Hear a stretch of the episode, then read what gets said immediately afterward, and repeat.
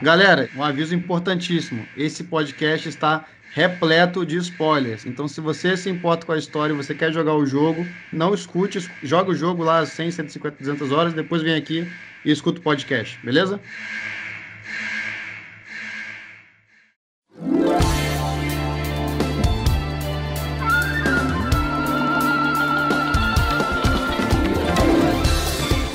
Galera, o que, que foi essa Direct Mini aí dos partners, hein?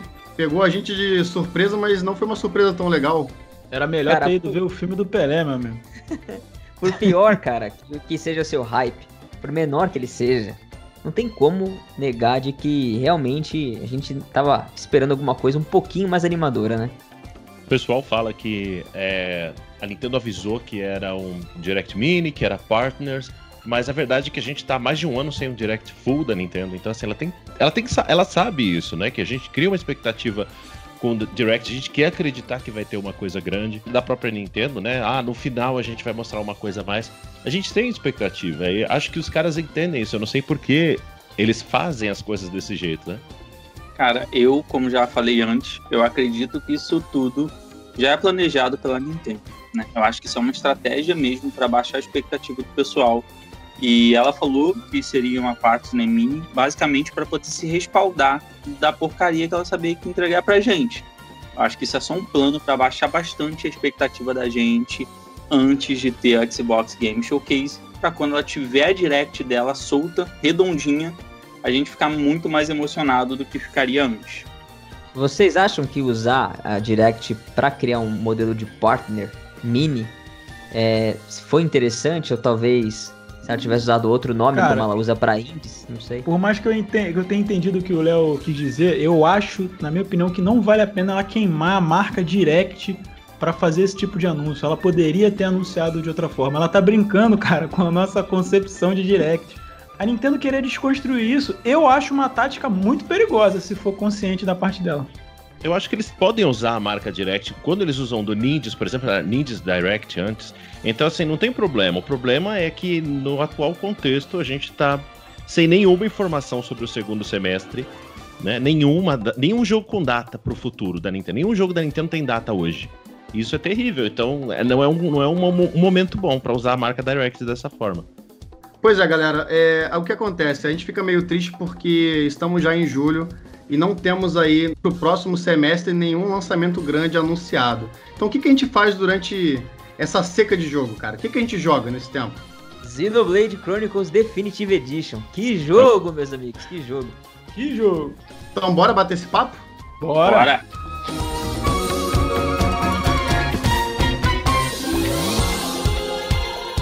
O Bate-Papo Nintendo Podcast é um oferecimento dos membros apoiadores do Clube Bate-Papo Nintendo e também das lojas parceiras aqui do canal, a Cogumelo Shop com o cupom Bate-Papo Kogu, para você ter desconto em consoles, acessórios e games. E se você está procurando algum SD card para o seu Nintendo Switch, deixo aqui um comentário fixado em todas as edições com os links direto para os que eu recomendo da Sandisk. Então bora bater esse papo.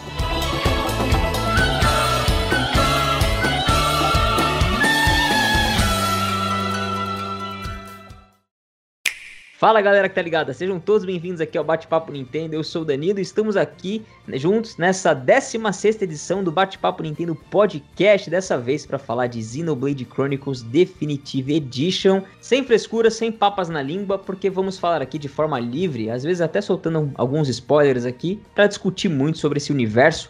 E é por isso que o Marcelão aqui tá sempre com a gente do canal Uns Caras que Jogam. Como é que você tá, Marcelão?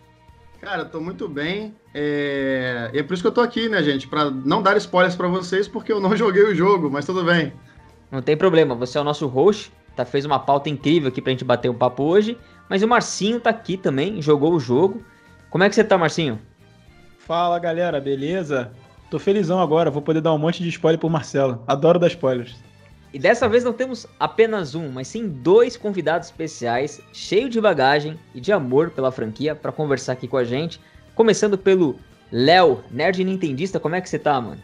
Cara, tô bem. Muito melhor depois que a Monolith lançou um Definitive Edition, né? com certeza. Sim, foi uma baita versão. E Arthur, cara, que preferiu começar jogando pelo Future Connected, já dei esse pequeno spoiler aí, Arthurzão. Como é que você tá, mano? Isso, esse jogo foi uma benção. Esse lançamento é, é uma coisa que eu precisava. A única coisa que me motivava ainda a ligar o Wii era o Xenoblade. Tem Mario Galaxy e outros jogos, mas o que eu gostava de revisitar era o Xenoblade. E eu nunca fui. Eu, eu zerei, mas eu nunca fiz 100% no, no Wii. E a essa altura, com apenas 160 horas no Switch, eu já fui além, muito além do que eu tinha conseguido no Wii, em níveis de progresso, né? Então, Sim. maravilhoso. Eu não, não tiro, não sai da minha cabeça esse jogo, eu não parei de jogar ainda. É o terceiro lançamento, a terceira versão do jogo, chegando no Nintendo Switch agora, na versão definitiva. Acho que a gente já tem o tempo suficiente de todo mundo jogar e aproveitar o jogo, né? A vida está dando a terceira chance para você, que ainda não entendeu a grandiosidade desse universo de Xenoblade Chronicles Definitive Edition. Então fica com a gente aqui até o final que vai rolar um papo alto nível. Então vai, Marcelão, a bola é tua. Senti uma indireta para mim, assim, essa é a terceira chance que a Nintendo tá dando para você jogar esse jogo, Marcelo. Essa é a hora, é agora. Foi uma Mas direta. vamos lá. Foi uma, foi uma direta? Ah, foi uma direta, né? Nintendo Direct. então, galera, é isso aí. O, como o Danilo já falou, essa já é a terceira versão. O jogo havia sido lançado para a Nintendo Wii em 2011. Temos essa versão aí bem melhorada e vamos ver se os senhores vão me vender o jogo, mesmo com os spoilers. Eu sei que o jogo tem todo o seu valor, é um jogo muito apreciado pela crítica e vai te garantir com certeza aí mais de uma centena de horas de jogo. Então, para a gente começar, eu sempre gosto de começar pelos convidados. É, eu gostaria que vocês falassem aí a ligação de vocês com a franquia como um todo. Pode citar os outros jogos sem problema nenhum. Então, Léo, eu sei que você ama demais esse jogo. Nós já tivemos muitas discussões acaloradas no nosso grupinho de WhatsApp sobre isso. Então me falei, cara, o que, que você tem a dizer sobre Xenoblade, essa franquia aí que eu mal conheço, mas já considero pacas? Cara, é, Xenoblade é uma franquia que, apesar de ter sido é, original de 11 anos atrás, ou quase isso, né? É, foi uma franquia que basicamente ressuscitou, reviveu ali um gênero que estava adormecido, que era o RPG japonês. Já tinha muito tempo que a gente não recebia um RPG japonês que mexia tanto com a indústria e com os fãs como o Xenoblade Chronicles mexeu, né? Então, assim, ele tem um conjunto de elementos e coisas agradáveis que, ao mesmo tempo, resgatam é, elementos de JRPG da época de 16 bits, sabe? E ele consegue fazer uma junção de tudo isso. E ele fez, né? Usando o máximo que pôde do hardware do Wii na época. Então, eu acho que ele foi um grande presente, não só para os fãs de RPG japonês, mas também, obviamente, para os fãs da Nintendo. Arthur.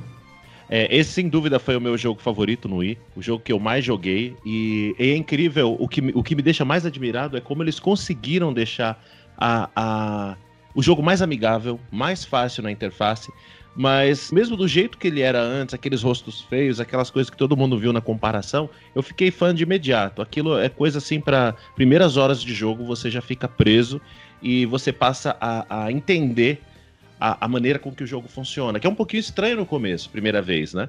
E, e com isso, assim, toda a série, toda a série entregou é, centenas de horas de diversão para mim. Não teve nenhum lançamento ruim na franquia Xenoblade. Eu acho que o X é o, é o que eu mais esqueci depois, assim. Menos tenho vontade de jogar, mas ainda assim é um jogo acima da média. Então, essa é a franquia Xenoblade, para quem não conhece. Mapas muito vastos, muita liberdade para explorar a história é realmente muito boa. Eu tava brincando outro dia que os personagens chegam a patamares que o Link nunca chega em Zelda, por exemplo, em termos polêmico, de história. Polêmico, hein? É, então, então, assim, então, é, é... O, o, Link, o Link não fala, né? Não vale a gente comparar negócio. Nem falar não. o Link fala ainda, é, cara. É verdade, é verdade. então é isso. É algo que eu espero que cresça mais, que se torne uma franquia ainda maior é, do, que, do que já vem sendo ultimamente, né? Fala tu, Marcinho, sua experiência aí com Xenoblade. Então, cara, Xenoblade Chronicles foi uma, um jogo que eu tive a oportunidade de jogar no Wii, tá? Tem muitos anos, mas foi um jogo que não me cativou muito à época. Eu joguei o início do jogo e eu lembro que na época também eu tive a oportunidade de jogar o The Last Story, que foi um jogo que eu achei muito mais a minha vibe. Eu gostei muito, preciso revisitar até, tem muito tempo que eu não jogo e eu gostei bastante. E agora veio essa oportunidade, cara, de jogar o Xenoblade. Eu, eu continuo assim. O que, o que na época eu não havia gostado muito era o sistema de batalha do jogo. E dessa vez eu, eu passei da parte que eu tinha parado no I e prossegui. E assim, eu continuo não gostando tanto assim do sistema de batalha. É, mas o, o, todo o entorno do jogo é maravilhoso, cara. Todo o restante é muito bom. A história é muito boa, a trilha sonora é muito boa. A dublagem do jogo é muito boa, a dublagem americana. Eu não joguei a, japonesa, mas a, o voiceover americano é muito bom, cara. Para um jogo assim da época do Wii, nossa, é, é bom mesmo, assim. Não, tô, eu fiquei tentando lembrar, assim, lá em, na época de 2010, algum jogo que tinha um voiceover tão bom, assim. E eu, eu não sei, eu senti já uma, uma naturalidade que a gente sente em jogos atuais, né? Eu achei como um todo muito bom. E toda a estrutura de jogo, a estrutura da narrativa, como eu já falei, é, os cenários, o mundo como um todo, o lore ali, a questão dos, dos gigantes lá, né, que você habita. Eu achei, eu achei incrível, cara. O sistema de side quests é muito divertido, é, é bacana de você ir acompanhando e tal. Você vai seguindo no mapinha, ficou muito fácil, ficou muito assim, convidativo o jogo, né? Então, todo esse restante é, é, me fez aí completar, finalizar o jogo. Eu não joguei o Chronicles X e nem o, o Chronicles 2. Eu tinha muita vontade de jogar o 2. Tô caçando aqui uma mídia física, porque os preços subiram muito. Eu tava, na verdade, esperando para jogar o jogo, porque eu tenho um problema com JRPG, cara. Porque o Marcelo sabe que eu, eu demoro um pouco para jogar os jogos. Não, um pouco não, pego... né, meu amigo? Um pouco não, meu amigo. eu fiquei, assim, vendido nesse jogo para poder jogar os outros. E ainda mais depois de ler umas comparações sobre o sistema de batalha, eu acho que eu vou gostar mais do 2. Então, eu gostei, cara. No geral, eu gostei. E aí, Danilão? Eu comecei pelo 2, né, cara? Que para mim ele é melhor em alguns aspectos, né? A gente vai discutir algumas coisas aqui que depois eu vou fazer um paralelo. Então eu já comecei com, com a versão da franquia, assim, do jogo da franquia, um pouco mais madura em alguns elementos. Mas, assim, eu eu adorei o 2 quando eu joguei, foi, a, foi meu primeiro contato com a franquia, foi no próprio Nintendo Switch no primeiro ano de lançamento. Falaram que era um jogo maravilhoso e de fato é aquele, aquelas áreas, né, megalomaníacas que você vê, que você sente pequeno na, naquele mundão, né? Eu achei impressionante, achei impressionante e principalmente a arte que eles escolhem para criar o universo, os assets, é, animais, inimigos, as plantas, né, árvores. Eu achei muito bonito no 2.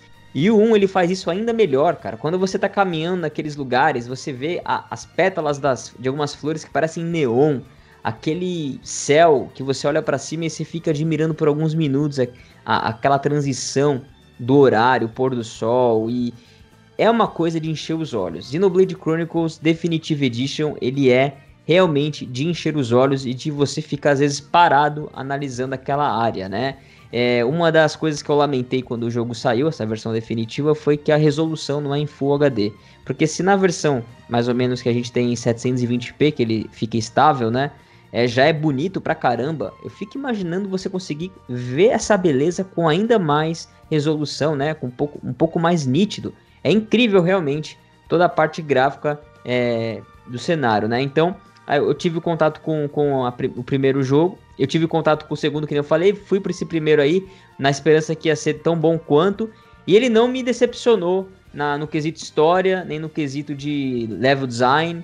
Eu fiquei um pouco assim, é, um pouco chateado que alguns elementos bem empolgantes do 2 é, deram uma. não estavam presentes nesse jogo, né? Mas eu entendi que era uma evolução natural do modo de combate, enfim, que a gente vai discutir um pouco mais para frente.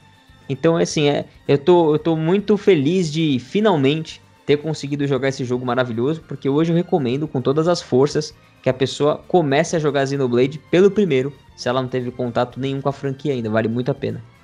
Show, sensacional. E como você mesmo já citou aí, tanto para qualquer JRPG quanto para o Xenoblade, principalmente, o foco, né, a, a cereja do bolo, a parte mais importante é a história. Então, Danilo, por favor, nos dê uma breve introdução aí do que se trata.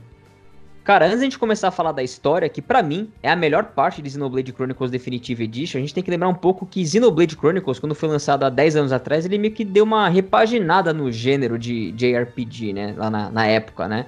A Monolith Soft tentou trazer assim uma parada bem ousada, é, aqueles cenários gigantes e uma história bem profunda. Quando você começa a jogar o jogo, ele apresenta para você ali aquelas duas criaturas enormes ali, né, que são os dois colossos, Bionis e Mecones. A gente acaba descobrindo, na verdade, a identidade deles depois, no, mais pra frente no jogo, que a gente vai discutir aqui. Mas eles estão lá lutando, essas duas criaturas enormes. E aí, de repente, eles acertam uma espadada um no outro ali. Eles estão né? Eles são meio que conectados pelas lâminas da, das suas espadas e eles ali padecem em estado imóveis ali, em cima daquele gigantesco mar enorme. E aí, em cima desses baiones, é onde a civilização começa a nascer, é onde as raças começam a surgir, descendentes dessas criaturas, né? Então a gente vai começar a ver algumas raças bem características, né, desse mundo todo. E aí, de repente, a gente já é apresentado pro Shulk, que vai ser o protagonista, né, praticamente, dessa história toda. E essa ligação misteriosa que o Shulk tem com a Monado, que é uma espada ali mítica, né, uma espada lendária que tem ali o poder de você prever o futuro, você ter uma visão do futuro. E aí a jornada começa, que é o Shulk aprendendo a usar essa espada monado, né, em vantagem da civilização dele para proteger a, não só a, a, as colônias ali em volta da, da, das civilizações que existem na, no mundo, mas porque também começa a existir o ataque das raças entre elas. Então, os Baiones e os Mecones, eles têm essa rivalidade, essa herança, né, de guerras entre eles. E a gente começa no meio de uma nova guerra daí. Então, pessoal, é o seguinte, o jogo mostra desde o começo é, o, o, Mecones como um gigante que é, é, a origem de uma ameaça, né? Ah, o, que são os Mekon, que eles atacam sem razão a, as colônias, né, dos Homes. É, parece que a, a, raça que eles mais focam em Bionis são os Homes, né? Tem os Nopon e, e os Entia também, mas os que eles mais focam, mais atacam são os Homes. E, e desde o começo fica bem claro que o, o, o Mecones é, é, a origem de todo o mal e o Bionis é a parte boa, biológico, né? E, e o que a gente vai aprendendo, conforme a gente vai conhecendo, o, o, o Xenoblade Chronicles é uma jornada na qual os próprios personagens vão conhecendo o mundo junto com a gente, né? não são lugares fa familiares para eles. Então eles vão descobrindo coisas novas sobre esse mundo. Por exemplo, os Hyentia, que moram na cabeça, eles moram no pé do Bionis, os Homes, né, que o Shulk é a raça do qual o Shulk faz parte, são basicamente humanos. Eles ficam sabendo que os. Eles acham que os Hyentia são uma, uma lenda e eles existem realmente na cabeça do Bionis. Então, é, esse tipo de coisa, a maneira com que o mundo vai se desdobrando, e depois, acho que não é spoiler por enquanto, falar que a gente vai até o Mecones, as coisas não são bem do jeito que a gente imagina. Esse essa maneira com que ele vai mostrando aos poucos, vai revelando que as coisas que tudo que a gente conhece da história até então é só uma perspectiva. O jogo com a maneira com que a história é mostrada é incrível. E eu acho que o, o que contribui mais para uma história, principalmente essas histórias de JRPG, geralmente história de japonês é aquelas paradas assim meio sem pé nem cabeça, né? Aí você vê, tipo, os caras moram num gigante e tal. Só que o mundo é tão assim acreditável. Você, você entra, é, é, tão grande. Você chega na primeira cidade, é Colony Nine, né? Você vê que a galera tem uma rotina. Aí você tem as side quests, ô fulano, pega uma parada lá para mim, ô ciclano, conserta meu relógio.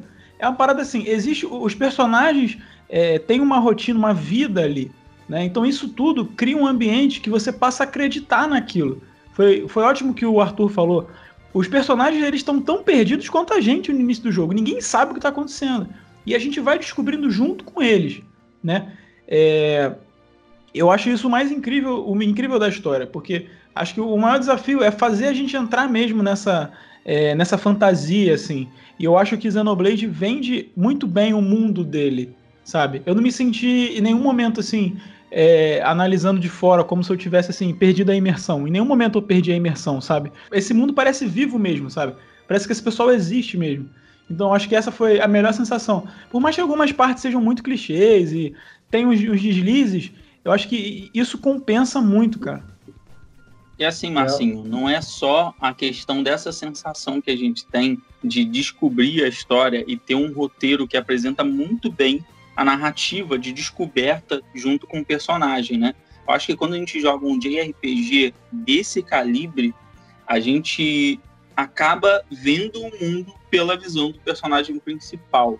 E aí quando a gente coloca num ponto que a gente é apresentado, a gente não no jogo a gente não é apresentado inicialmente para o Shulk, a gente é apresentado para o mundo. Depois do mundo, a gente é apresentado para um cenário de guerra que está acontecendo, para só depois disso a gente ser apresentado ao Shulk, por que isso? Porque o jogo faz com que a gente enxergue o que o Shulk já sabe, para que a gente tenha a mesma experiência do Shulk no começo do jogo.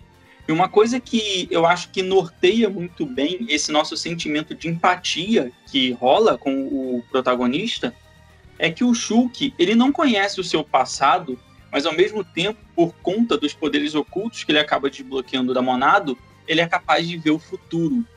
Então a gente viver num ambiente de descoberta, onde a gente não faz a mínima ideia do que aconteceu com a gente no passado e a gente vai descobrindo aos poucos o passado do Shulk, e ao mesmo tempo a gente também vai tendo visões de coisas do futuro, isso faz com que a gente tenha uma dupla sensação de descoberta, cara.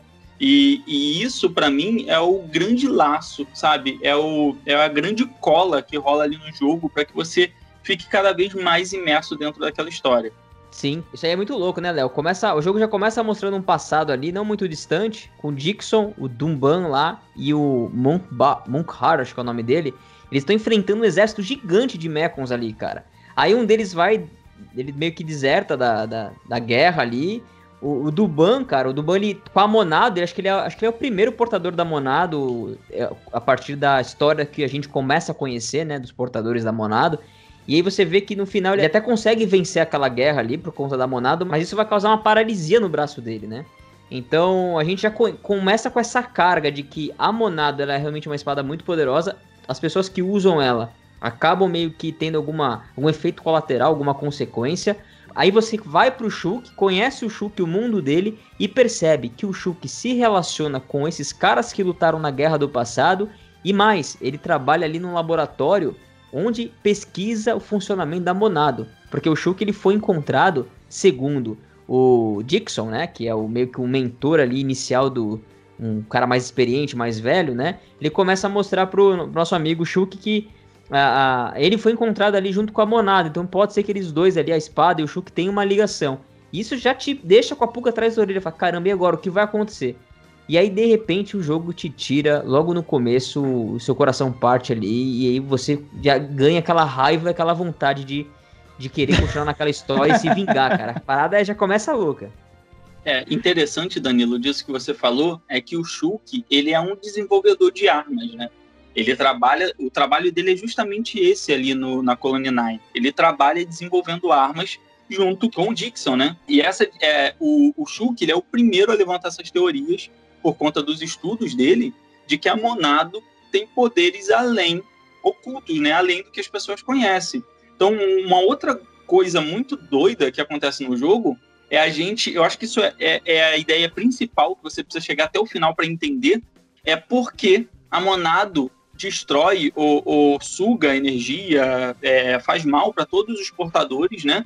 Menos para o Shulk. Então, assim, esse é o principal elo, né? Por que, que ninguém consegue usar a Monado sem se machucar e sofrer dano, mas o Shulk usa como se ela tivesse nascido para ele, né? Isso é muito, muito legal. Uma coisa que eu queria acrescentar sobre a história que é interessante, é eu estava até conversando com o Danilo e o Diego outro dia, de play no, no sobre esse assunto, que é o seguinte: os Heart to Hearts que estão espalhados nos mapas. A, a, a, developer deixou espalhado pelos mapas aqueles, aqueles pontos que a gente tem o Heart Heart, que são histórias, é, pedacinhos de diálogos, né, na verdade. Aquilo ali tem muita informação é, que ajudam a, a construir, a, a, aumentar a imersão também do jogador em relação àquele mundo e aqueles personagens. As coisas que eles falam, os detalhes que eles mostram ali são incríveis. E, assim, é, o jogo ele provoca o jogador, porque a gente, no, logo no começo a gente vê uma, consegue ver o diálogo e tal, passar por ele, beleza. Agora, depois a gente começa a achar várias que não dá pra, pra ver ainda. Precisa de personagens específicos, com níveis específicos de relacionamento, de afinidade, né? E pontos específicos da história, mas o mapa já tá lá para instigar. Eu, eu gostei muito desse sistema. Eu tava falando isso, é, que é o seguinte: ele é, o mundo do Xenoblade ele é vivo. Não é um mundo que você passou uma vez e acabou. Passei por esse lugar, já é uma trajeto. Não, você tem razão, uma boas razões para você voltar para os mapas anteriores o tempo todo. Então, é, você fica sempre transitando por várias, pelas várias regiões do, do Bionis e, e, descobrindo novos detalhes conforme essas Heart Hearts vão sendo desbloqueadas. O co conteúdo que tem lá é incrível, é, enriquece ainda mais a história. E eu falo para vocês, na época do Wii, quando eu achava um Heart Heart, eu dava o save, aí eu jogava o Heart Heart nas piores opções possíveis para dar um resultado ruim de afinidade, depois resetava o jogo, fazia o certo, tentava fazer a melhor possível. E então foi uma grande ferramenta eles terem colocado isso no menu. Você pode fazer o Heart Heart do jeito certinho, que aumenta a afinidade dos personagens, mas depois você volta no menu e vai mudando, escolhendo diferentes opções para você ter novas informações. Incrível como a conversa muda completamente dependendo da, da, da informação que você é, escolhe, né, para falar.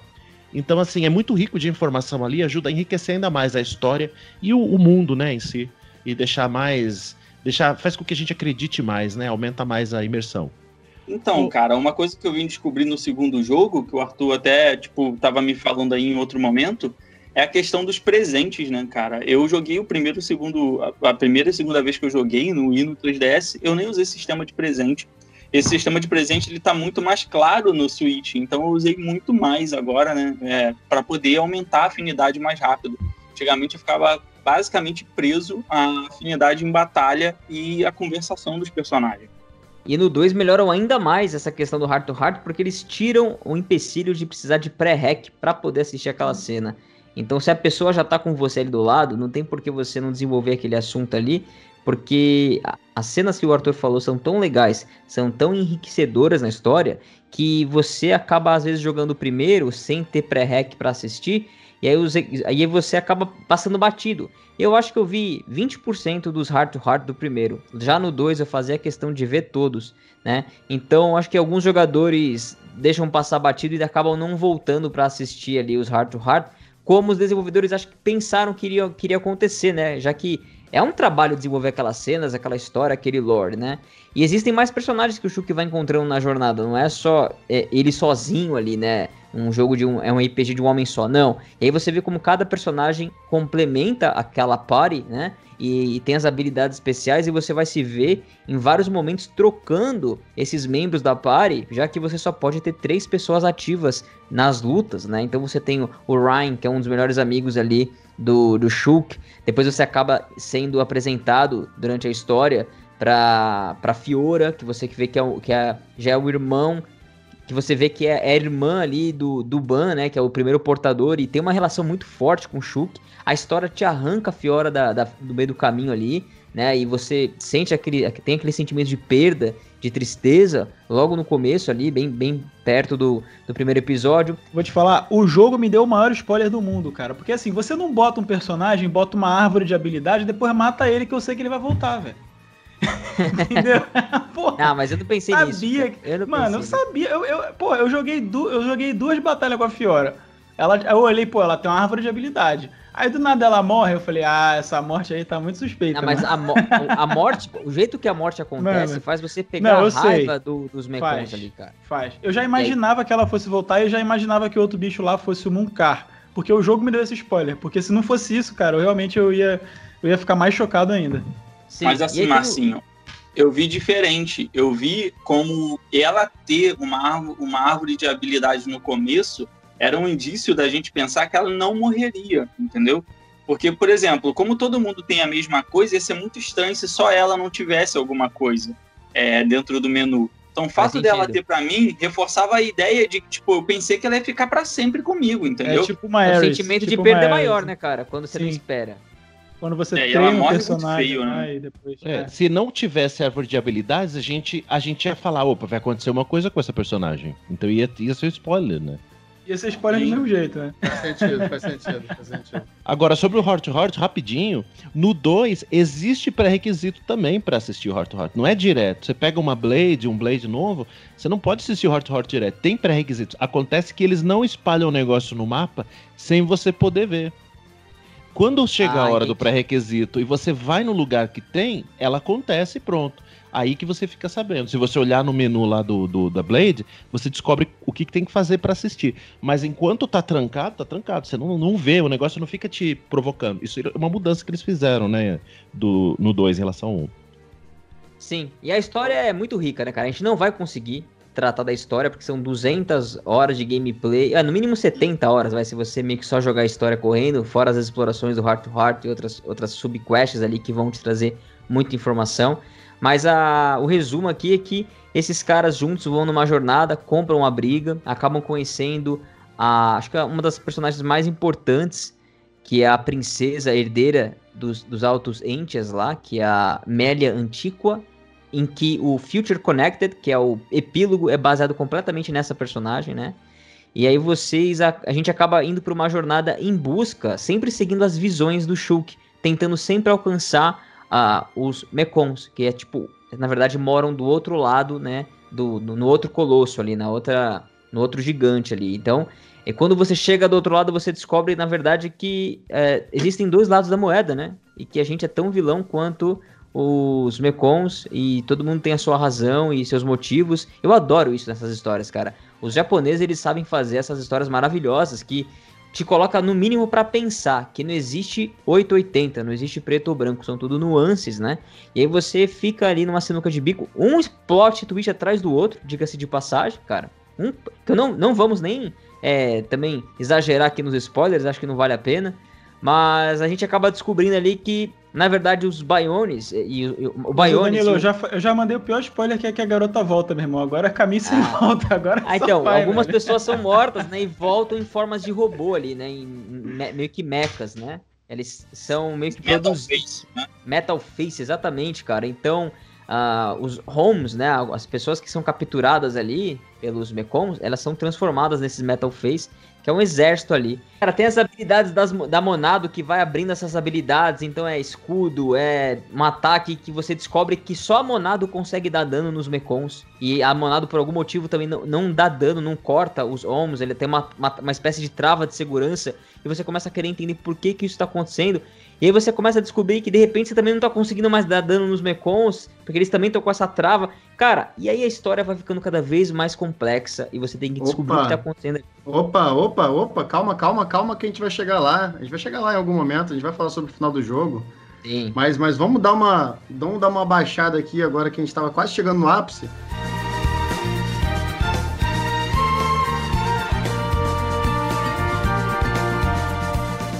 Vamos falar sobre sistema de batalha e jogabilidade. A gente vai chegar na parte da história, boa, mas boa. vamos dar uma, uma aliviada por enquanto. E eu quero, dessa vez eu quero começar com o Marcinho, porque eu sei que, que ele teve algumas críticas aí ao sistema de batalha, tá? Ele vai ter uma guerra entre o Léo e o Marcinho que eu tô, tô bem animado.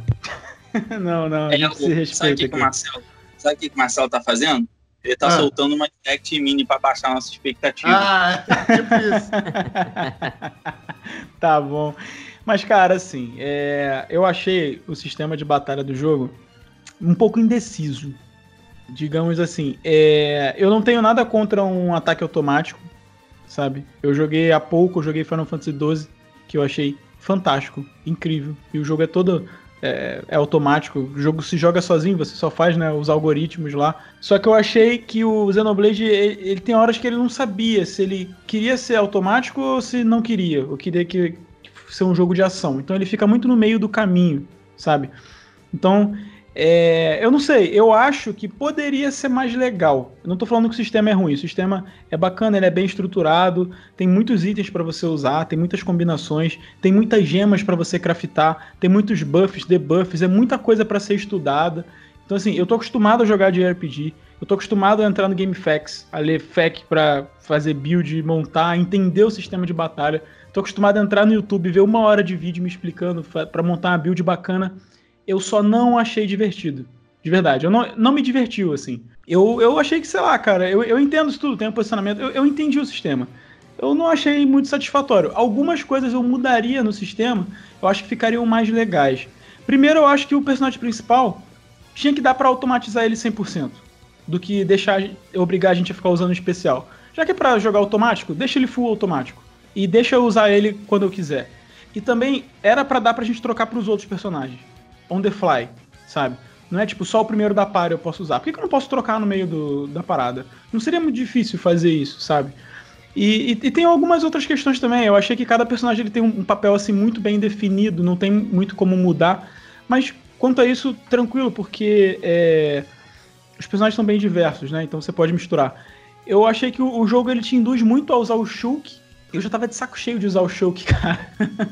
então, quando vieram aquelas arminhas lá que, que, deixavam os outros bonecos baterem nos Mekon, nossa, graças a Deus, não preciso ficar mais usando o Shulk pra, pra encantar os outros. Então, é, e eu achei que o, o jogo ele explica mal o sistema de batalha.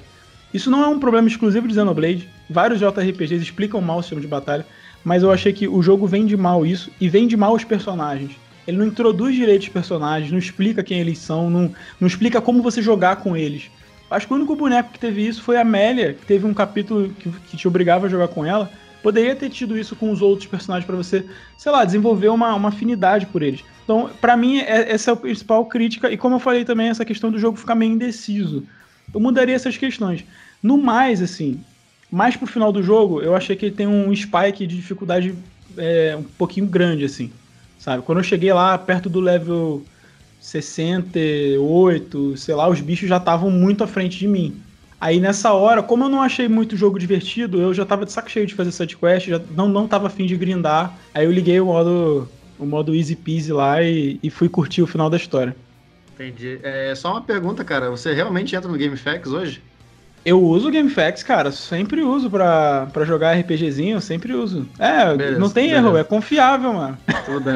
É, dito isso, é. Léo, você já pode refutar o Marcinho sobre tudo que ele falou sobre a batalha. Não, beleza, meu amigo do Chuck já tá até me olhando feio aqui, como quem diz assim, tu vai mesmo deixar ele falar isso de mim? Ele tá aqui me olhando. Brilha, brilha, brilha. Aqui a, a espadinha, a monada dele tá, tá, com a luz azul, assim, tá quase ficando vermelha de ódio. E vou falar o, a mim, o meu ponto de vista sobre é, o modo de batalha do Xenoblade Chronicles, baseado num jogo tá, de 2009, tá? Não tô falando de um game que surgiu agora, eu não tô comparando ele com jogos, até porque a gente vê que a jogabilidade foi muito melhorada no segundo 2 é de jogo. 2006, eu acho. foi, com, foi com ele que eu comparei, tá? Exato, mas isso não vale muito, porque olha só, uma coisa simples da gente entender, cara, é o seguinte: o... quando o Xenoblade Chronicles foi lançado, a gente não tinha, principalmente em JRPGs, é um, um modo de batalha que não estivesse mais saturado, tá? O que, que a gente tinha? A gente tinha um RPG tático, que há muito tempo não recebia um jogo de muita qualidade. Eu acho que o último que, ele, que a gente recebeu tático de muita qualidade foi mesmo o Final Fantasy Tactics, e que depois caiu também na mesmice, recebendo vários jogos com esse sistema de batalha no Game Boy Advance e depois no DS. A gente tinha o sistema clássico de turno, e a, a, própria franquia Final Fantasy passava por isso, né? As pessoas já estavam um pouco saturadas, cara. É, me corrijam se eu estiver errado, mas existia um pouco disso, né? O cara falava assim, mas esse RPG, isso é de turno, né? Tanto é que quando Não, foi o, anunciado... O último, o último antes disso tinha sido Final Fantasy X. O 11 é, é online, né? E o 12 e o 13 já tiveram um sistema de batalha bem ousado, justamente fugindo aí do tradicional. Eles não, eles fugiam do tradicional entre aspas, né? Eles faziam uma adaptação e tentavam colocar no mercado um sistema de batalha novo, mas que não ficou sólido, né? Eu acho que o que pegou mesmo depois disso foi o Hack Slash, que foi uma evolução disso.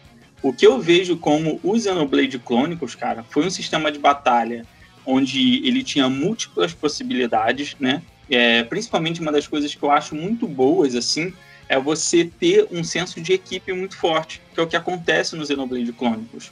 Eu vou ser sincero para você que eu joguei esse jogo três vezes. A primeira vez que eu joguei ele completo, eu fiquei muito confuso. Porque ele é um jogo muito confuso, sabe? Ele é um jogo que é pensado para o público japonês, que tem uma programação mental totalmente diferente da gente, cara.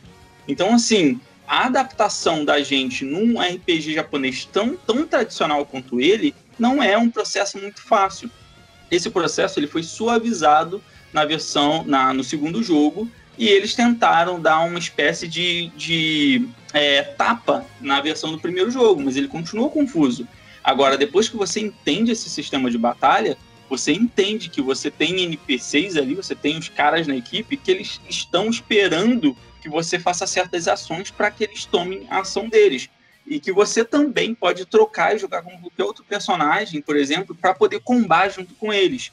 E o nível de afinidade que você tem com os personagens vai fazer com que eles entendam melhor as suas ações.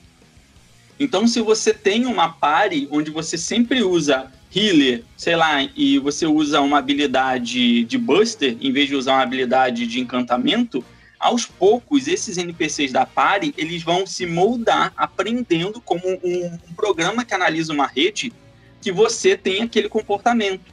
Então eles vão se planejar para aquele tipo de ataque.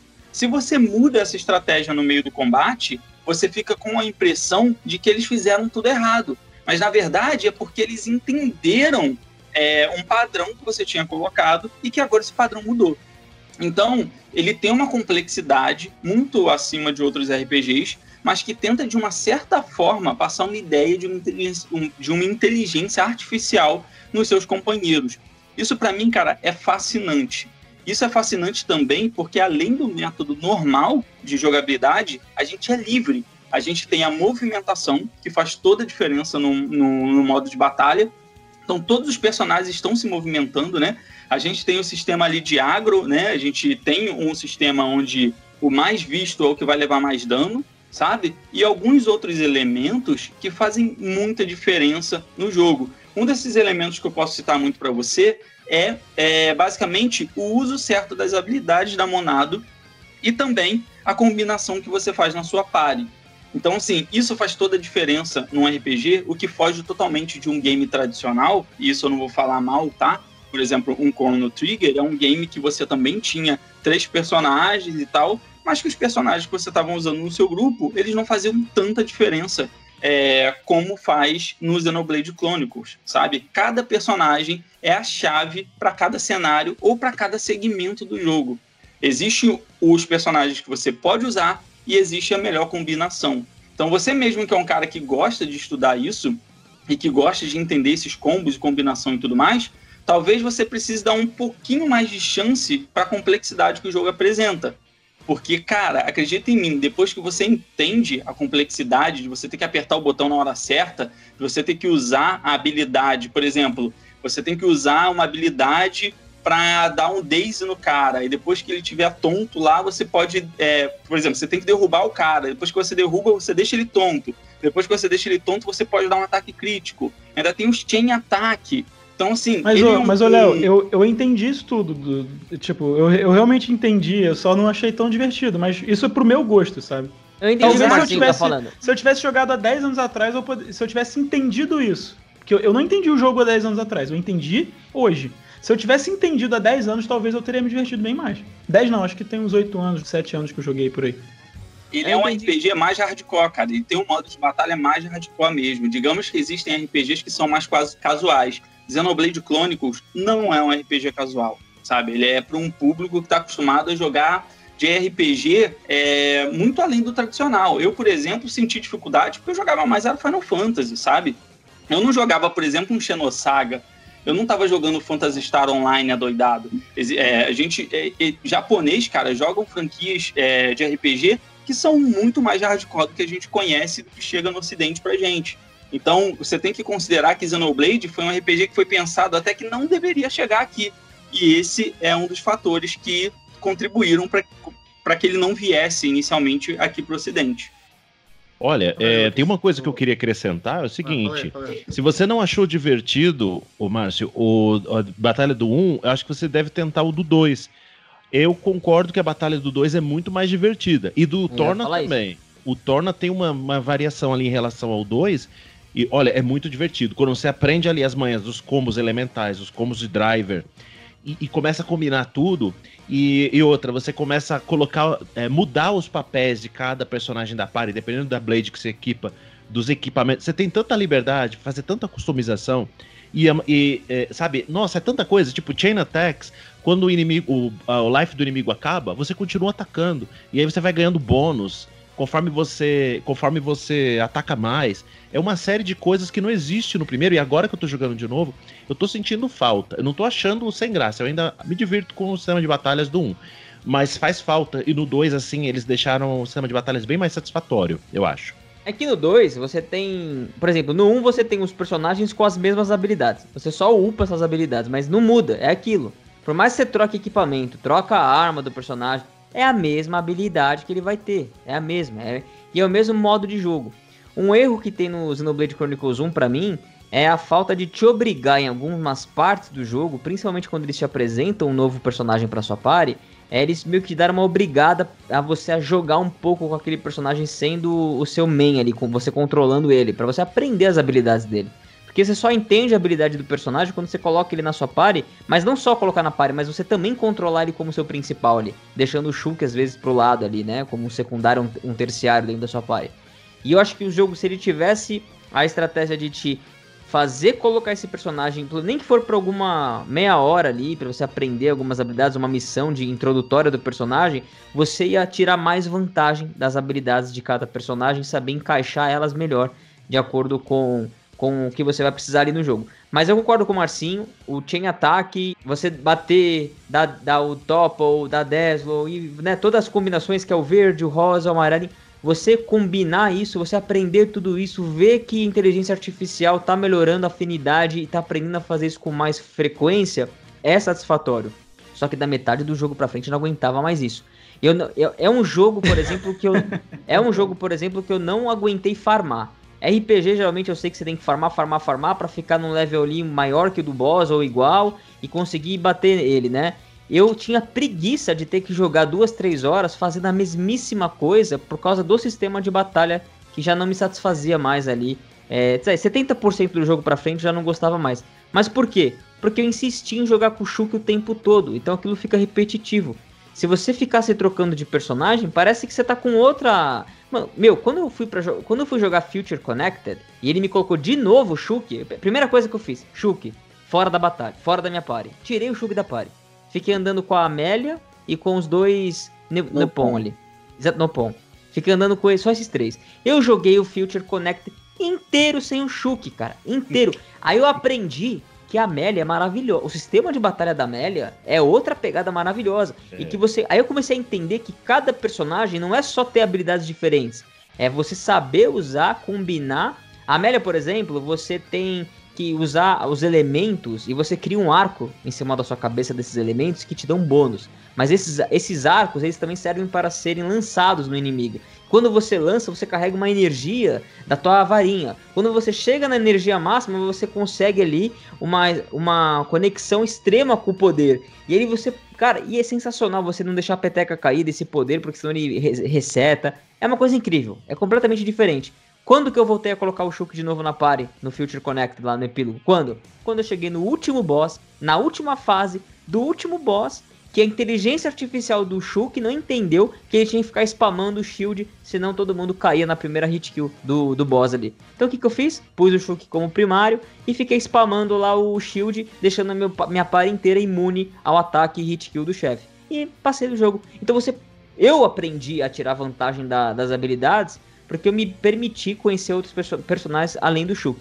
Então uma dica para você que vai jogar o jogo, ou tá jogando, troca de personagem, cara. Até porque vai chegar um momento ali na frente do jogo que você não vai conseguir passar com o seu triozinho default ali que está jogando desde o começo. Essa é a minha dica. E o Arthur tem razão. O Chain Attack no Xenoblade Chronicles 2 é uma obra de arte. No 1 é bom, eles construíram uma ideia excelente. Eles evoluíram, evoluíram isso no 2 de uma forma que você tira o chapéu, que, é, que dá gosto de ver cada batalha. Você quer entrar na batalha, cara, só pra ver aquele tinha ataque estourar. Ô, Marcinho, é legal você pensar também que esse modo de batalha é uma coisa que a Monolith ela tá trabalhando há muito tempo, né? Você pode comparar, por exemplo, com The Witcher, né? No primeiro The Witcher era péssimo, no segundo era menos ruim e no terceiro até que dá para jogar. No caso do Xenoblade, cara, eles estão tentando desenvolver um modo de batalha desde o Batten Kaitos, né? Eles estão tentando trazer um modo de batalha mais inovador desde o Batten Kaitos. Então, quando a gente chegou no Xenoblade Chronicles 2 e no Torna, a gente teve realmente algo muito mais divertido, eles tiveram muito tempo para poder aperfeiçoar a, o estilo de batalha original que o Xenoblade Chronicles tem. Que é isso, nenhum outro estilo de batalha é parecido com o de Xenoblade Chronicles, é, o que foi criado ali no Wii.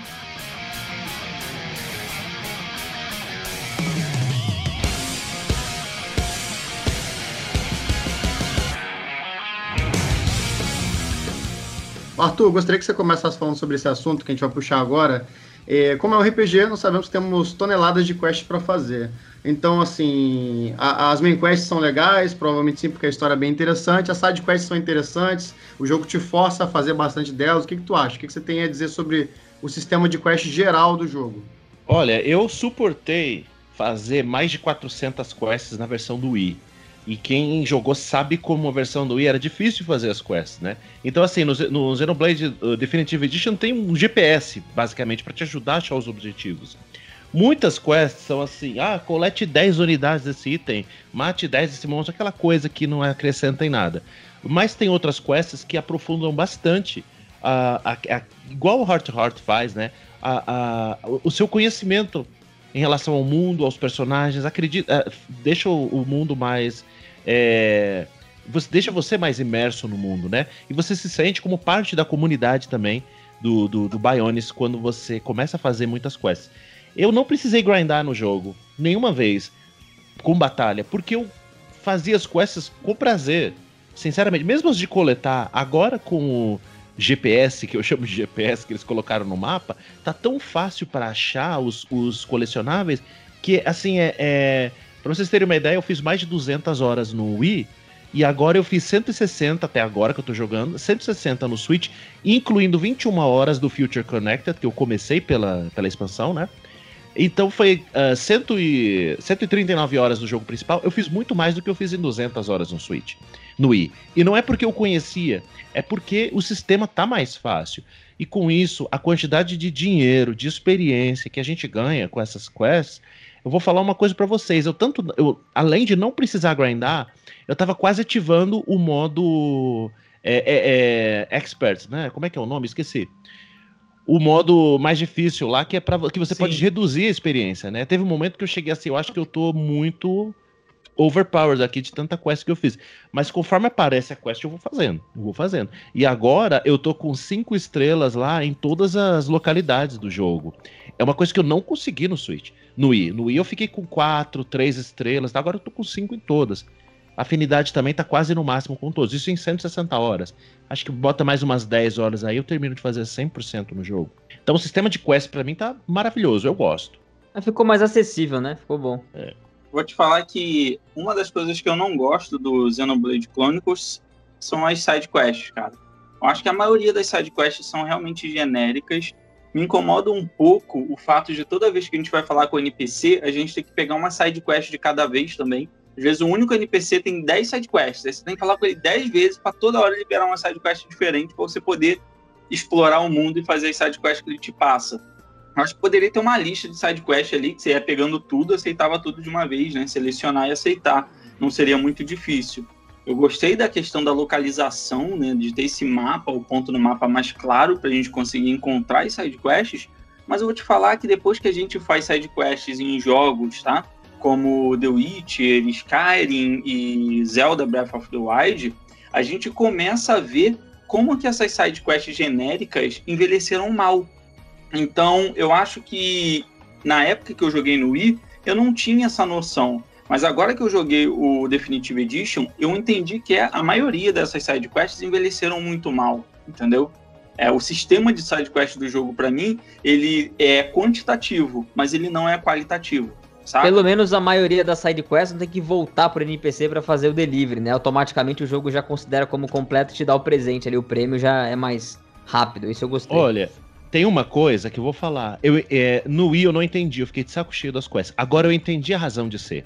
Se você reparar, mate tal inimigo, pegue tal item. Eles sempre falam essas coisas é para fazer com que você explore melhor o mapa. Então, o, o, que eu fazia no Wii, olha a, burra, a burrada. No Wii eu explorava o mapa todo, depois eu ia pegar as quests. E no, no, no, agora eu faço o contrário, procuro os NPCs da área, falo com eles depois de explorar o mundo.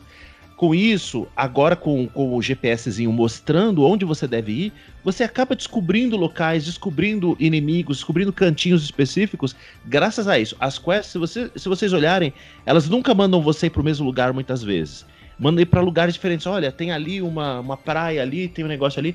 E, e isso é um guia para você conhecer o mundo e as criaturas do jogo. É assim que eu encaro as quests, as quests de inserção de linguiça nesse jogo, digamos. Porque tem outras que são mais a ver com o personagem, com o desenvolvimento e tal, e aí é outra coisa.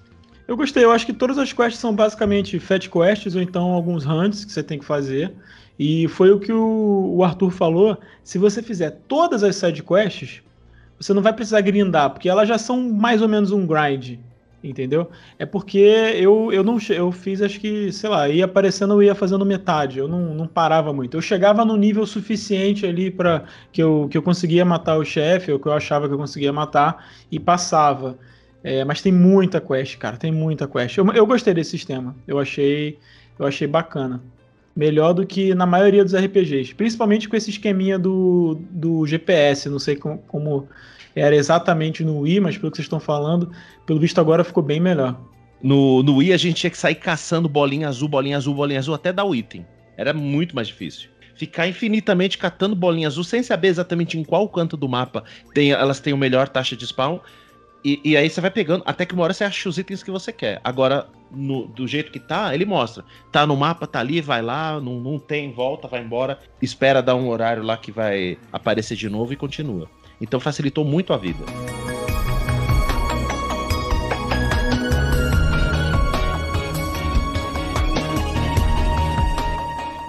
Pessoal, tinha tanta coisa para falar de Xenoblade, mas eu vou ter que deixar vocês batendo esse papo aqui entre vocês. Eu vou tentar voltar, mas vai surgir um compromisso de última hora aqui, então bom papo para vocês aí e é nóis. Valeu. Valeu, Valeu. cara.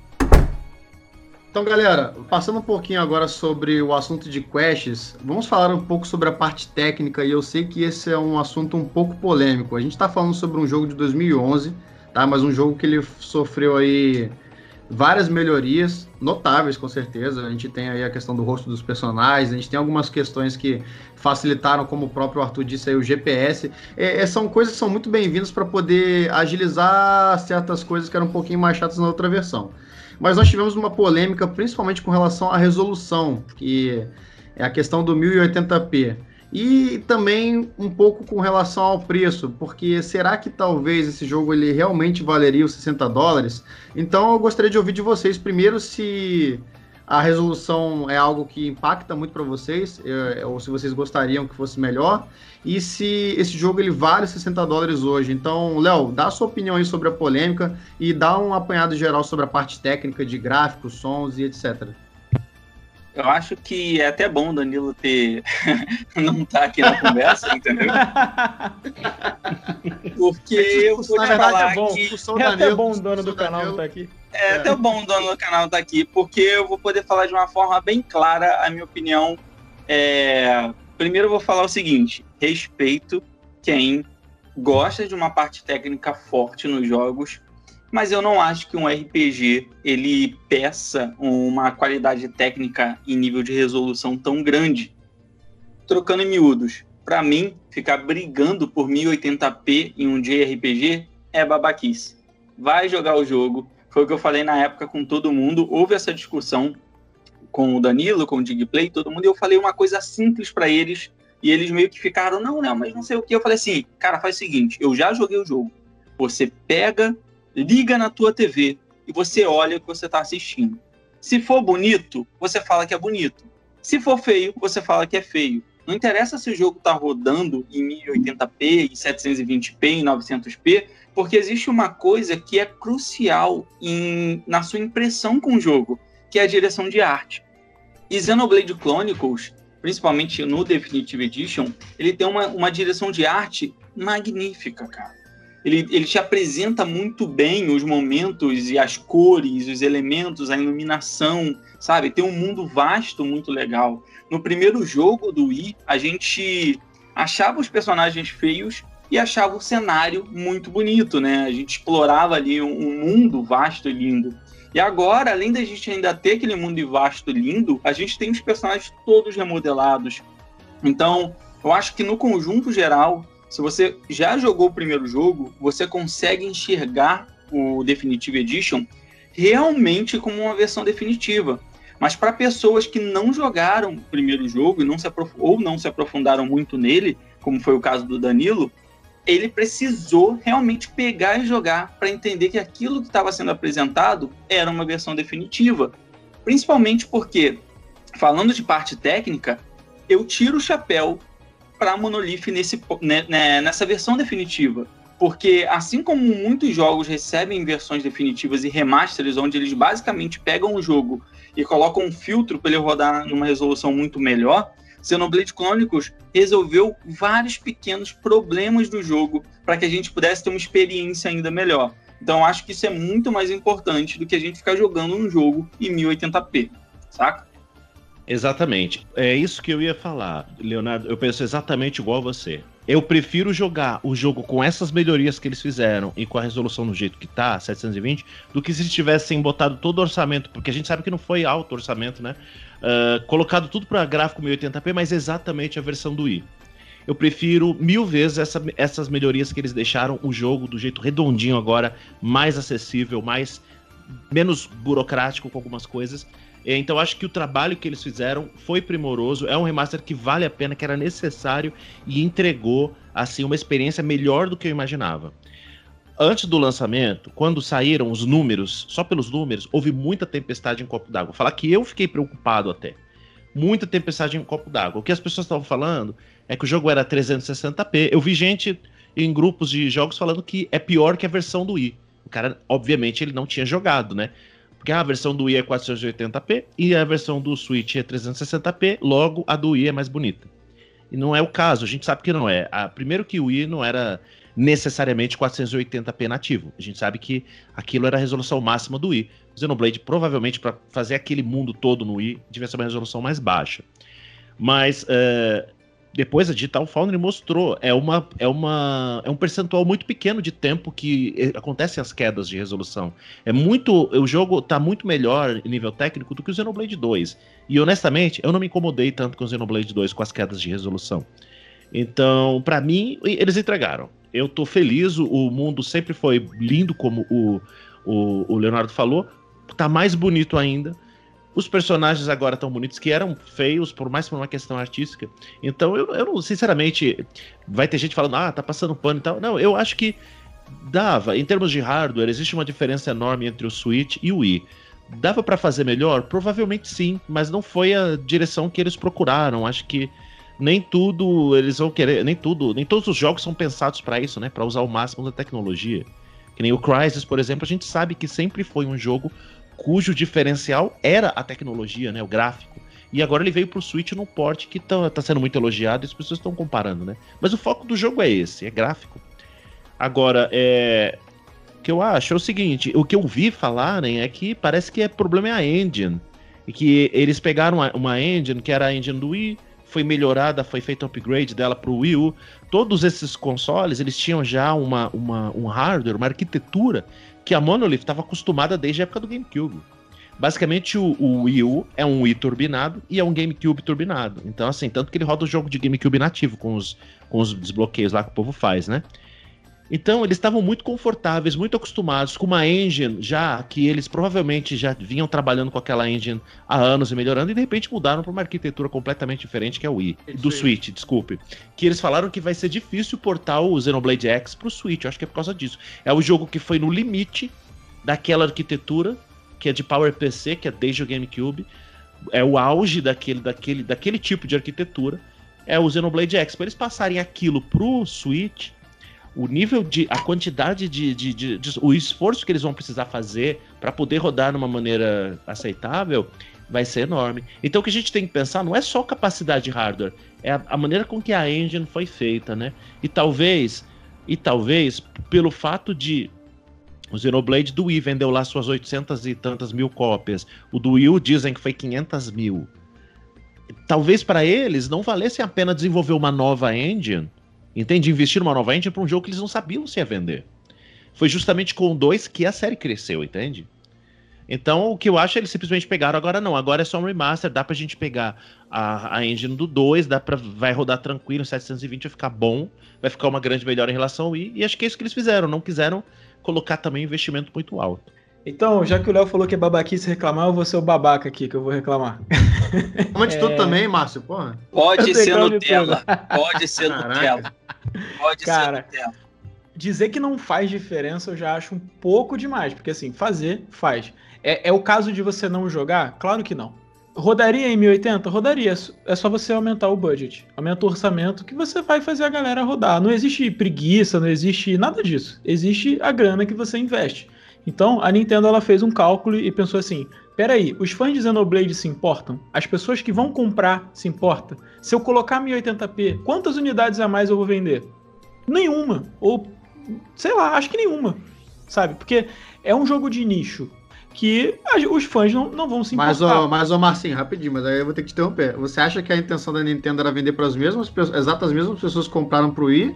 Não era atingir uma, uma, uma base um pouco maior de, de, de jogadores? Atingir a base que jogou o Xenoblade Chronicles 2 e não jogou um. Tem muita gente que jogou o 2 e não jogou um. Como o Arthur falou agora, o jogo que popularizou mesmo foi o 2. Foi o que mais vendeu. Então, assim, é, ela deve ter feito uma pesquisa de mercado e visto assim, olha, para a gente é, é, botar esse jogo a 1080p, refazer a engine, seja lá o que, que precise fazer, vou gastar X milhões. Esses X milhões vão se reverter em venda? Não, então não faz. Então, assim, eu achei o jogo feio de maneira alguma. É 720p? É. Dá para perceber? Dá. Tá na cara que é 720p. Porque se eu jogo Xenoblade e eu vou jogar outra coisa no meu computador, ou se eu tivesse outro videogame e fosse jogar, é nítida a diferença, sabe? Mas o jogo não tá feio. Eu digo mais. Como é um jogo de Wii, eu, eu não me importo muito. Porque é um jogo de Wii. Tipo assim, não adianta botar 4K num jogo de Wii que ele vai, vai ser um jogo de Wii, entendeu?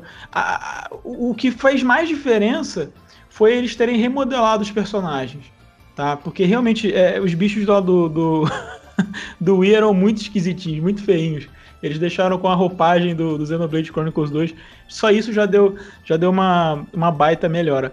E eu vou falar para vocês, cara, que eu me diverti mais, eu achei o jogo mais bonito no modo portátil. Apesar dele rodar numa resolução que é tipo uns 500p aí, e, e cai bastante nas lutas, eu não senti, é, é, eu não senti a resolução cair na luta, porque eu não tava olhando muito para os personagens, eu tava mais preocupado no menu em olhar lá embaixo os, as exclamaçõezinhas, né, para ver o que, que era a hora de fazer o quê. E no sangue de todo mundo, é, no dano que estava saindo, enfim. Eu olhando o cooldown das paradas, e eu não estava muito preocupado muito na ação que estava rolando ali. Então, quando a resolução caía, eu vou te falar que eu nem percebia, entendeu? E caía. Se você ficar olhando, você vai ver que vai cair. Mas o HUD é inalterado, né? Tipo, a resolução do HUD é, é nativa. Então, para mim não fez muita diferença, mas que poderia ser melhor, eu acho que poderia ser melhor. E aí é onde entra a minha crítica em relação ao preço. Eu achei 60 dólares caro, porque eu, eu acho, tá? Não sei, eu não sou programador, mas eu acho que, por exemplo, o porte de 3DS deve ter dado muito mais trabalho do que esse. Diminuir um jogo dá muito mais trabalho do que você botar ele num hardware teoricamente superior. E a versão de 3DS ela era 40 dólares, mesmo a do New 3DS. Então, assim, eu até, eu até fui conferir mesmo para ver se lançou a 40, lançou a 40. Na eShop tá até hoje a 40, 40 dólares, 35 euros. Então a minha crítica é essa. Eu acho que, dada toda essa circunstância de ser um jogo antigo, deles terem é, diminuído o orçamento, não terem colocado um orçamento muito alto, poderia ser um jogo no Switch lançado a 40 ou 50 dólares. Cara, mas assim, Marcinho, você tem que botar num ponto que é a versão de 3DS, ele basicamente teve a jogabilidade adaptada e ele teve um downgrade. Ele não teve uma série de melhorias que foram implementadas no jogo, sabe? É, e ele também não teve um novo modo de jogo, sabe? Onde você jogou ali. Tem muito jogo, por exemplo, Resident Evil 3. quantos Future Connect cabem, né? Quantos Resident Evil 3 cabem dentro do Future Connect? Então, assim, sim, você sim, tem que sim. parar para pensar que, é, além é, eles poderiam ter feito um porte lindo, maravilhoso, com gráficos em 1080p, sem um Future Connect. Ninguém não ia nem saber que existe esse modo de jogo, eles não iam falar, mas eles preferiram pensar no que o público deles é, preferiam dentro do orçamento que era disponível. E eu vou ser sincera com você, é, eu entendo o seu pensamento, tá? Mas eu sou um cara que o meu videogame preferido é o Super Nintendo, onde eu tô acostumado a jogar games onde quando tem um monte de inimigo na tela, o frame rate cai pra caramba mesmo, entendeu? Resolução, tipo, pô, nem sei se existia resolução na época, a resolução era da antena. Então, assim, cara, para mim não faz a mínima diferença, sabe? O que eu mais gosto num JRPG, por mais que a gente fique falando aqui de coisa técnica, de jogabilidade, do que for, se um JRPG tiver o gráfico lindo, ele for tecnicamente perfeito e a história for uma bosta, ninguém vai jogar o que você lembra e o que você guarda e o que vende um RPG é a história dele, entendeu? E nisso, Xenoblade Chronicles dá um show. Vale por causa dessas coisas que eu falei e porque existe o valor Nintendo de mercado. A Nintendo, se ela lança um produto para você que é mais barato do que os 60 dólares, você não vai encarar aquilo como um grande lançamento. e, e ele vai acabar vendendo menos a 40 dólares que ele venderia a 60. Isso é a mesma coisa que eu te dar um curso grátis para você fazer e você ter que pagar por um curso. Se você pagar por aquele curso, amigo, tu vai estudar. A tua probabilidade é muito maior. Mas se você ganhar de graça, você vai meio que desdenhar ele um pouquinho. Olha, eu vou falar assim, a princípio, eu não gostei do fato de ser 60 dólares. Pensei na versão 3DS também, que é 40, que eu comprei. Mas eu fico, eu, eu ainda tô um pouco dividido. Eu gostaria que a Nintendo lançasse, eu gostaria que tivesse uma linha, olha, que ficasse bem claro. Esse é um porte das gerações anteriores, mesmo conteúdo adicional. Esse é 40, 50, 45, qualquer coisa menos do que do que 60. Inclusive, quando eles lançaram Zeldas HD, era 10 dólares a menos no Wii U, né? Acho que o Wind Waker era 39 dólares no lançamento. E, e, contra os jogos novos que eram 60. Agora no Switch, não, acabou isso, é tudo a 60. Por outro lado, se eles colocassem o Xenoblade a 40, depois de vender Donkey Kong a 60 e Mario, New Super Mario U a 60, eu ia pensar, ué, eles estão menosprezando Xenoblade, não é possível, cara. Um jogo desse, eles estão. É o que o, o Leonardo falou, eles estão comunicando que é um jogo inferior. O que eu penso, realmente, esse argumento que o Leonardo falou, eu também já pensei. Só de bônus a gente tem uma história nova, 21 horas. Eu, para mim, foi 21 horas. Dizem que é 12, 13. Para mim foi 21 horas, porque eu fiz 100%. Que seja, que seja 12 horas. Já é mais do que muito jogo single player novo inteiro de 60 dólares. Então a gente fica dividido. E, e, e olha, olha, agora que eu joguei todas essas horas, eu vou dizer que me convenceu mais de que o valor tá. O, não vou dizer que tá perfeito, mas tá menos ruim do que eu imaginava antes de jogar porque eles realmente trabalharam o jogo. Não, não foi um porte apenas igual a versão 3DS. Eles realmente trabalharam muito para melhorar o jogo. Tem os personagens novos, texturas novas, mas o principal é mesmo o Future Connected. Eu acho que justifica. E se a gente fala em valor, valor é aquilo, o valor pessoal e o valor de mercado. Para mim vale, para o mercado vale, é isso que a gente tem que pensar. A Nintendo não diminui o preço dos jogos dela, lança tudo a 60 dólares, porque pro, o mercado aceita sim pro mercado vale. Então as pessoas simplesmente compram. E a pessoa compra um jogo da Nintendo no lançamento a 60 dólares porque sabe que não vai baixar uma semana depois. Então, a, então, se a Nintendo quebra esse negócio de 60 dólares, ela quebra a expectativa do público, isso afeta as vendas dela. Então, assim, não é que eu gosto de pagar caro nos jogos, mas eu tô dizendo qual que é o raciocínio da Nintendo em cobrar esse preço nos jogos, né? É, então o problema não é com o preço do Xenoblade, é com o preço que a Nintendo coloca. É, o é, problema é a prática de preço da Nintendo. Eu acho que a melhor é. comparação que o Arthur fez foi quando ele citou o Donkey Kong e o Capitão Toad. Realmente, eu nunca tinha parado para pensar nisso, mas quando você compara um jogo com o outro, Aí tu imagina se eles viessem a 60 dólares no Capitão Toad. Quer dizer, eles vieram a 60 dólares e você vem me cobrar uns 40 no Xenoblade, você ia ficar pensando que ele é menor, né? De alguma o forma. O Capitão Toad magicamente não veio. O Capitão é, Toad 40. veio a 40 dólares. Ah, é. tá. O, do, foi Eu o falei Kong, do New né? Super Mario. O New Super ah, Mario Bros. É o pior tá. caso. O pior caso é o New Super Mario. Pois Sim, é, pois mais é. cara de pau. E o jogo mais bunda que tem. é tipo. Também, tem um pessoal que é brinca. O pessoal que brinca que é tipo. o jogo é legal. Eu só vou o falar é legal, que bunda cara, não. mas é um jogo bunda. Ó, pera aí, bunda não, porque fala para mim as outras plataformas que tem um jogo de plataforma tão bom quanto o New Super Mario Bros. por mais bunda que ele possa parecer comparado com os jogos de plataforma da Nintendo. Ninguém tem, amigo. Não, é por isso bunda... que eles colocam um preço lá em cima, porque eles sabem que vai ter gente comprando. Mas Entendeu? bunda no sentido de, tipo assim, cara, é uma fórmula batida. O jogo é, o jogo é maravilhoso, mas é uma fórmula batida que é a mesma coisa praticamente desde o DS e que é um jogo fácil, teoricamente muito fácil de portar e um jogo que já se pagou muito. Então, assim, a Nintendo tá, tipo, imprimindo dinheiro, literalmente vendendo esse jogo a 60 dólares, cara. É. Ela poderia vender a 5 dólares e, e ter lucro. Então, mas eles estão imprimindo é, dinheiro, mas numa fórmula que só eles sabem fazer, sim, entendeu? Sim, e a Nintendo, sim, a Nintendo é mercenária. Ninguém, ninguém aqui está discutindo que a Nintendo não é mercenária. Mas tem, todas tem as alguma empresa que não é mercenária?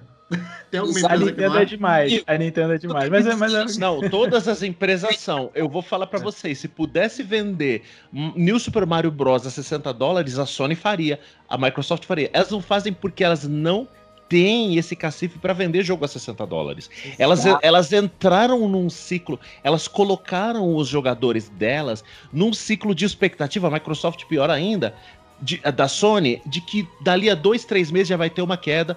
Horizon, em outubro de 2017, saiu em fevereiro, final de fevereiro para começo de março. Em outubro ele já tá 20 dólares com DLC. Então a pessoa já compra. Às vezes o cara. Olha o Last of Us 2, vai no grupo de PlayStation, os caras estão vendendo já. Eles zeraram a história rapidinho e estão vendendo. Uh, o preço já tá mais baixo, o cara tirou do lacre e desvalorizou imediatamente. Então o cara às vezes ele não quer comprar no lançamento, ele espera cair. Então a, criou, é. a Sony já criou essa coisa. Ficaram mal acostumados. Ficou mal acostumado. E agora com o Game Pass, quem, quem, quem em sã consciência vai comprar jogo com o Game Pass? A Nintendo é, então... trata a gente na, na chibata ali, mano. Doutrinando o nosso bolso. E a, e a gente paga do mesmo jeito, né?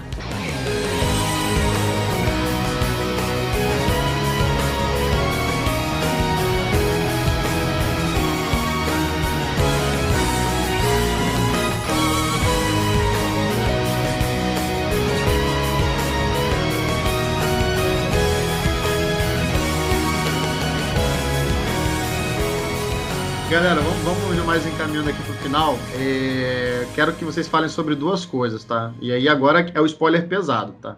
Eu sei que o Márcio me falou que o final é de explodir cabeças. Então, Arthur, me fala do final do jogo e me fala um pouquinho sobre o Future Connect. Opa! Olha, eu vou falar o Future Connected primeiro e depois colocar o final do Xenoblade, tá? Show, show. Porque assim, o, o, o Future Connected não faz muita referência ao final. Ele mostra o final no cutscene, dá pra recapitular, mas eu só vou falar que o Future Connected é muito bom. É 21 horas de exploração no mapa completamente novo. Quer dizer, um mapa que a gente já conhecia, existia nos arquivos do jogo, mas não era acessível. Assim, é maravilhoso. Eu, eu amei o Future Connected. É um baita parque de diversões ali, um baita sandbox ou playground, sei lá o que, que a gente pode chamar, mas é um mapa muito divertido de explorar. Eu gostei. Aquilo valeu a pena. Mas, em termos de história, assim, ele não. Não achei que ele expande muito, sabe? É muito ali fechadinha aquela história, não expande tanto. Então, agora, essa é, é só o que eu ia falar sobre o Future Connect, não tem muito o que elaborar sobre ele. Agora, o final do jogo realmente é de explodir cabeças. Seguindo o roteiro, como a gente estava falando, a gente descobre aquilo que o Danilo estava falando, né? O, o, nós também somos vilões.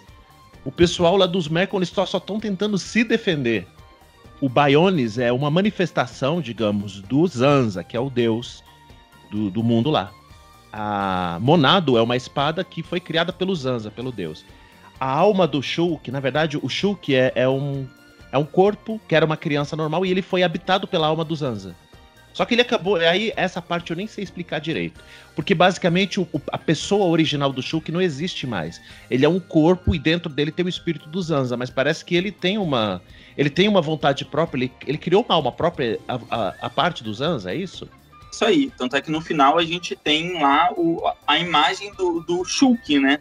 É, Zanza com aquela imagem do Shulk, né? Como exatamente. se o, ele fosse a imagem da. A, esse lance que tem bíblico, né? De que o homem é a imagem e semelhança de Deus, Exato. né? É que o Shulk seria basicamente uma representação do Zanza, né? Que ele é. Aquela é a aparência do Zanza, aquela é a aparência da alma do, do Bionis. Mas basicamente é isso que o Arthur tá falando pode prosseguir que eu, que eu sei que você vai chegar ali no tá no combate final, né, o que acontece depois. Só que o Zanza ele não é um deus bonzinho. Ele é um deus de destruição, é um deus que tá querendo. Ele, ele acha que. Ele, ele acha assim: a, toda a vida que existe em Bionis é para servir a ele. Que existe. Eles falam durante o jogo, quando uh, alguns soldados morrem, eles falam o corpo tem que ser devolvido ao Bionis. É toda aquela coisa de energia, de éter. Então, assim, é, a vida no Bionis serve para alimentar o Zanza, para alimentar o Bionis, alimentar o Zanza de energia. E ele não vê, ele vê a vida como meros insetos. E ele acha que de vez de tempos em tempos é necessário resetar o mundo, destruir tudo e começar de novo. Ele hum? quer perpetuar a própria existência, né? E quer passar... Ele não quer que as pessoas tenham free will, né? Que elas tenham é, liberdade, assim.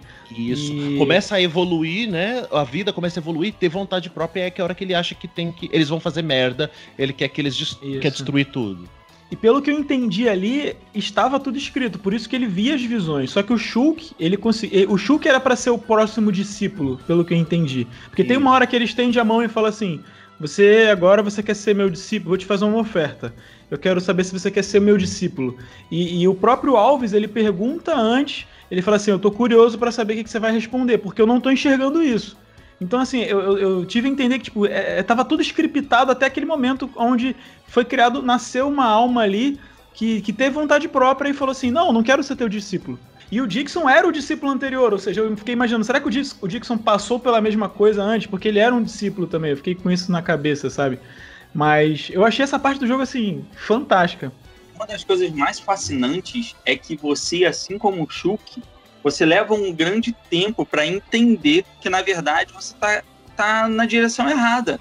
Exato. Você leva um tempo muito grande para entender que os Mekon ali na verdade, você vê ele como vilões e você começa a entender por que, que a galera, os homes, né, estão ajudando, estão participando é, dessa luta Mekon, né? Por que, que tá, tá rolando Metal Face? Por que, que tem um plano gigantesco em volta disso de defesa?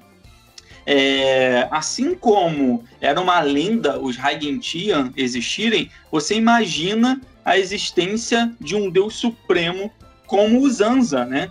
E isso mistura toda uma temática que vai desde um selamento, né, do, do na, na ilha da prisão, né, até o ponto da gente chegar no momento em que a gente não tá mais lutando contra os Mekon.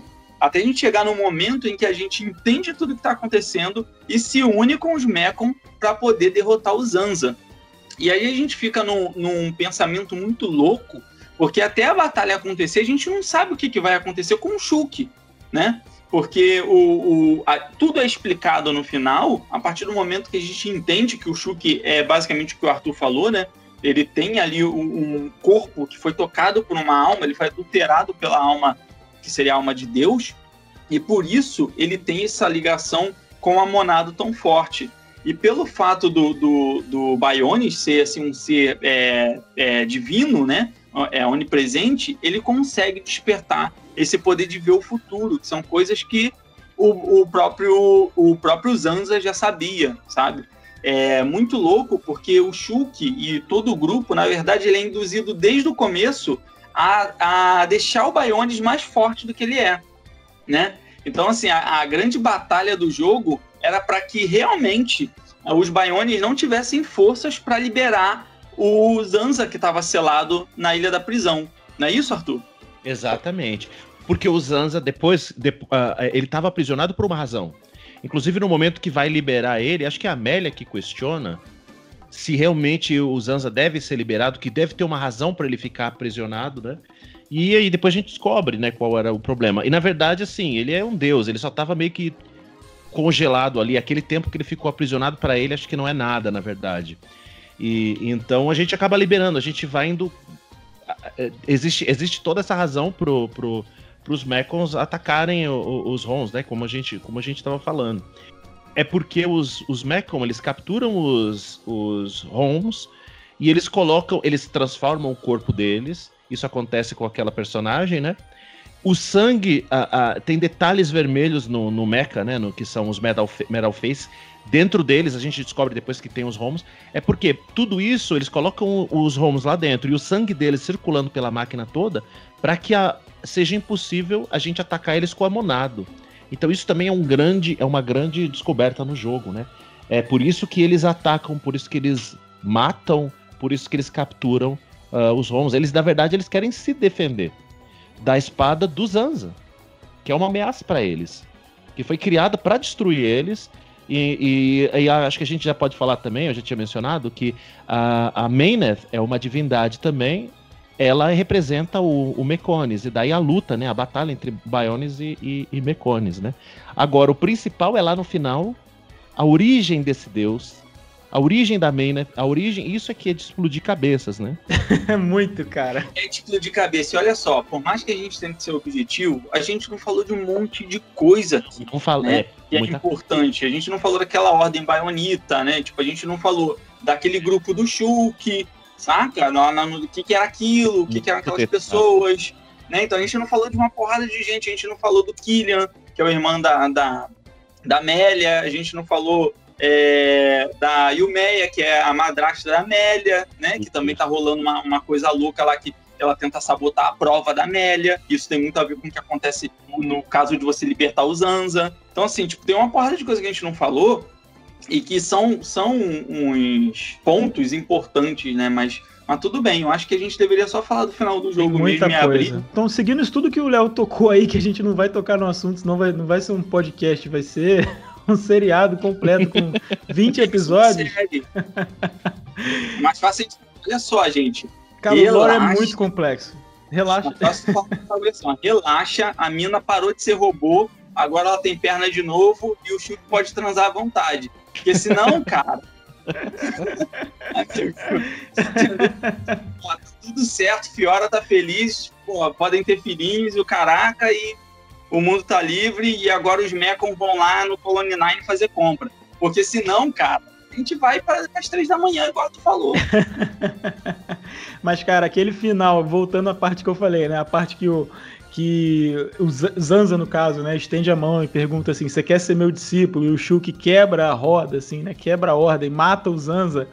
E aí tem aquele. E aí o, o Bionis acaba, né? É isso que, tipo, destrói, né? Morre. Fica em pedaços, né? Você vê no final a cabeça dele ali caída, então. É, é ele, ele morre, ele, ele é destruído, né?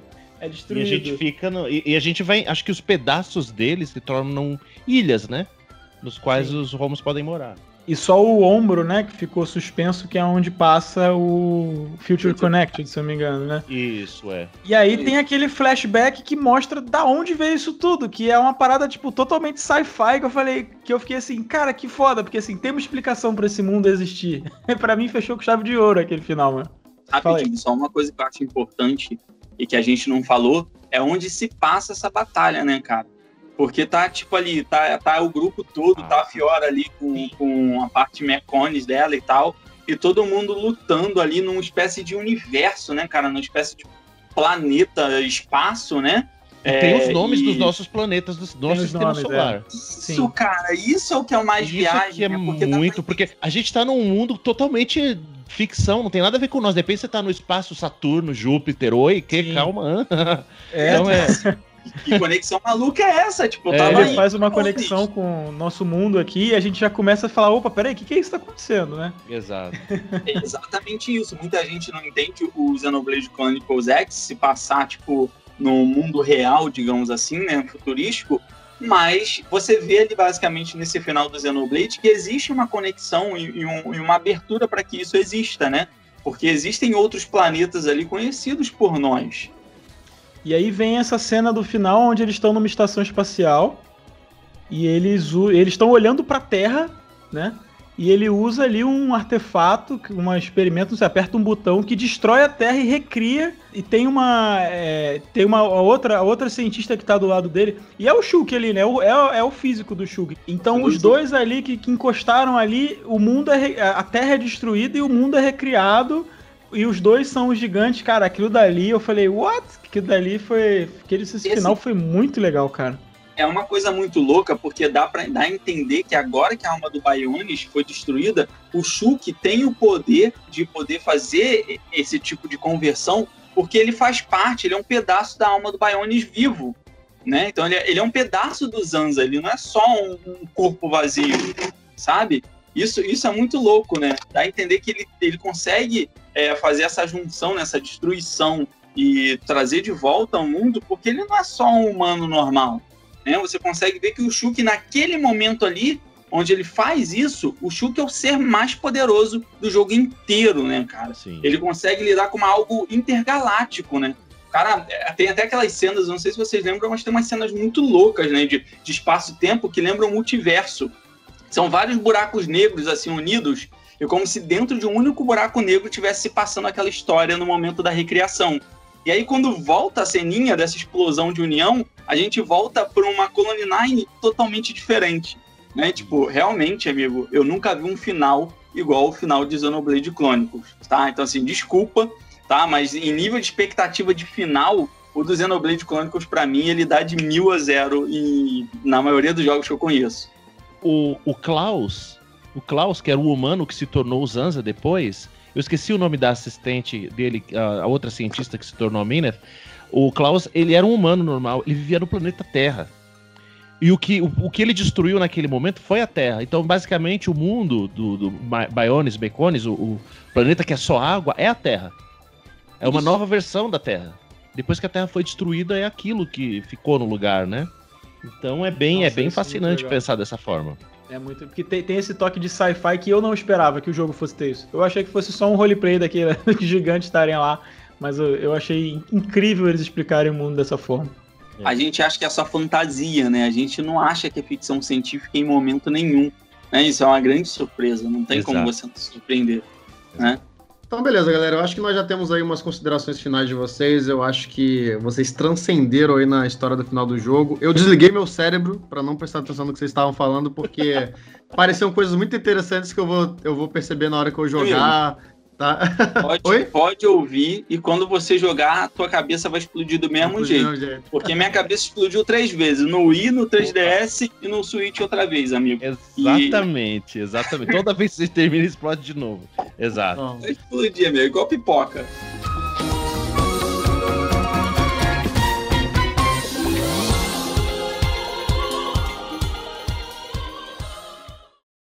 Então, galera, é, eu quero agradecer muito aí a presença de todos e também para quem está ouvindo, seja pelo YouTube ou seja pelos agregadores, tá? Lembrando que o podcast está em todos os agregadores. E se você ouviu pelo YouTube, é claro, deixe o seu like, se inscreva no canal e ative o sininho. Então, Marcinho, é, se despede aí da galera e onde é que a gente te encontra?